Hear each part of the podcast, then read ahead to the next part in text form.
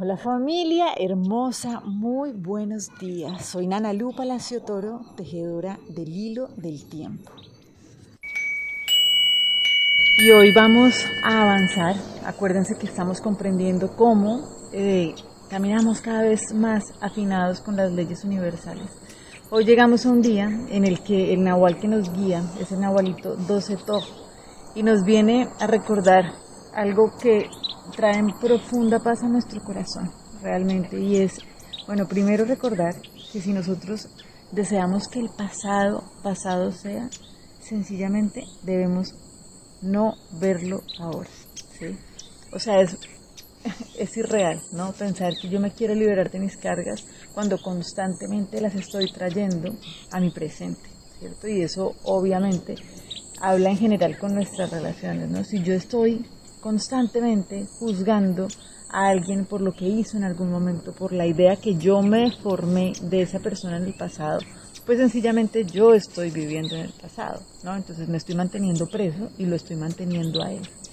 Entonces esto es clave que lo tengamos claro porque en la medida en que nosotros sigamos a través de ese juicio, que el juicio es esa crítica por algo que sucedió en el pasado, pues sencillamente estamos manteniéndonos presos en este juego de pasado, futuro, donde realmente ya sabemos cuál es el desenlace de una historia donde en el pasado algo ya ha tenido una tacha, ¿cierto? Es como un círculo de nunca salir.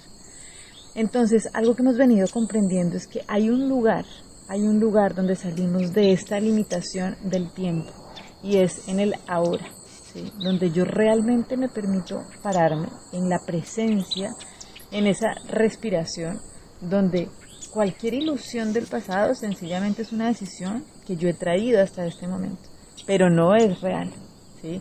Y eso es lo que nos permite lograr trascender las limitaciones de ese tiempo lineal. Acuérdense que lo que hemos venido hablando es Normalmente cuando decimos hay un pasado, hay un futuro, es como que hay un pasado ¿sí? que, en el que cometimos algo y en el futuro lo tenemos que pagar. Cuando salimos de esa visión determinista, entramos realmente en una comprensión cuántica de cómo funcionamos nosotros, ¿sí? donde no tenemos nada que nos esté rigiendo y ahí es cuando se llaman los milagros, ¿no? Ah, se dio un milagro pues sencillamente el milagro es salir de esa limitación del pasado y del futuro, de creer que yo soy un ser que está enfermo, entonces cuál es el desenlace, ¿no? sino que realmente yo recuerdo que yo he podido vivir lo que sea que haya vivido, sencillamente para aprender algo y para recordar que si me mantengo en el pasado y en el futuro, sencillamente no voy a poder conquistar el presente, que es donde está la llave de la libertad. ¿Listo? Entonces, esto es súper clave pero también hoy venimos a reconocerlo como esa función que nosotros vinimos a entregar a la vida, ¿sí? a la tierra. Nosotros vinimos a acompañarnos, a liberarnos ¿sí? en común unidad. ¿Cómo es esto?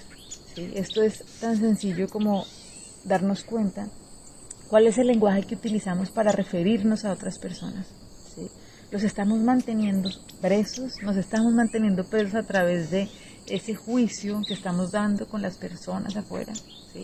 En el momento en que nosotros decidimos que ya no nos acompaña más ese pasado, comenzamos a tener tanto cuidado con nuestro lenguaje que comenzamos a construir realidades diferentes. Obviamente nuestro lenguaje viene de la mano de cómo está nuestro pensamiento, ¿cierto?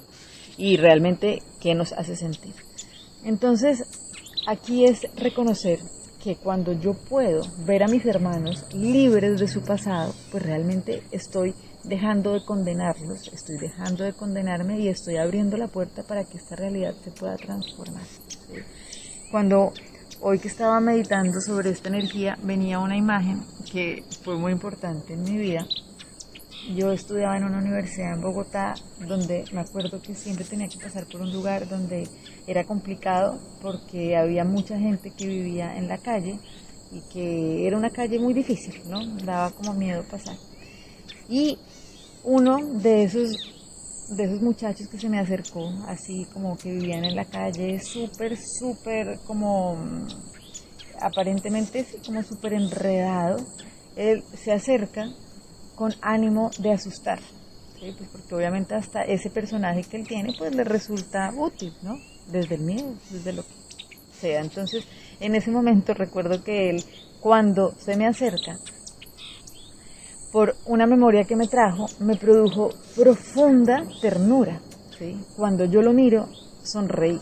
Él no estaba esperando que yo sonriera. Él estaba esperando que yo viera un ser que vive en la calle, que es peligroso, que es agresivo. Y en el momento en que él venía con esa actitud así súper fuerte, yo lo veo y sonrío. Fue muy importante ver la transformación de ese ser. Fue un ser que pudo ver en él luz, que no vio ese mismo ser asustador que vive en la calle, que venía posiblemente a robar, sino que realmente poderlo ver sin esas caretas. Y en ese momento sentí profunda liberación de él y mía. Y eso es lo que nos llama hoy el Nahualito 12 Tojo. Necesitamos dejar de enjuiciarnos más, necesitamos dejar de vernos con nuestras historias pasadas y comenzar a liberarnos aquí y ahora. ¿Y qué significa? Enviarnos bendiciones y poder reconocer que no importa lo que sea que hayamos transitado. Acuérdense que hace siete días abrimos esta puerta donde recordábamos que tranquilidad es saber que no importa qué haya sucedido, ¿sí? que la providencia permite que todo suceda, porque sencillamente es un camino para crecer y para recordar quiénes somos nosotros, entonces permitámonos reconocernos en libertad ¿sí? y ofrendar ese pensamiento antiguo, ese pensamiento de limitación, de carencia, ¿sí? de crítica, porque eso es lo que nos mantiene a todos así, vibrando bajito, divididos y en temor. Entonces hoy con todo mi corazón me permito enviar todas las bendiciones para su vida, y así recordando las palabras del curso de milagros que nos dice, criatura de luz, no sabes que la luz está en ti, sin embargo la encontrarás a través de, de sus testigos, pues al haberlas dado luz, ellos te la devolverán. Cada hermano que contemples en la luz hará que seas más consciente de tu propia luz. El amor siempre conduce al amor. Esto es clave porque, claro, muchas veces decimos, ay no, pero, pero ¿quién eres tú para enviarme luz? ¿cierto? Pero muchas veces no criticamos, pero ¿quién soy yo para estar criticando al otro? Obvio que somos seres de luz y por eso nuestra labor es estarnos liberando conjuntamente.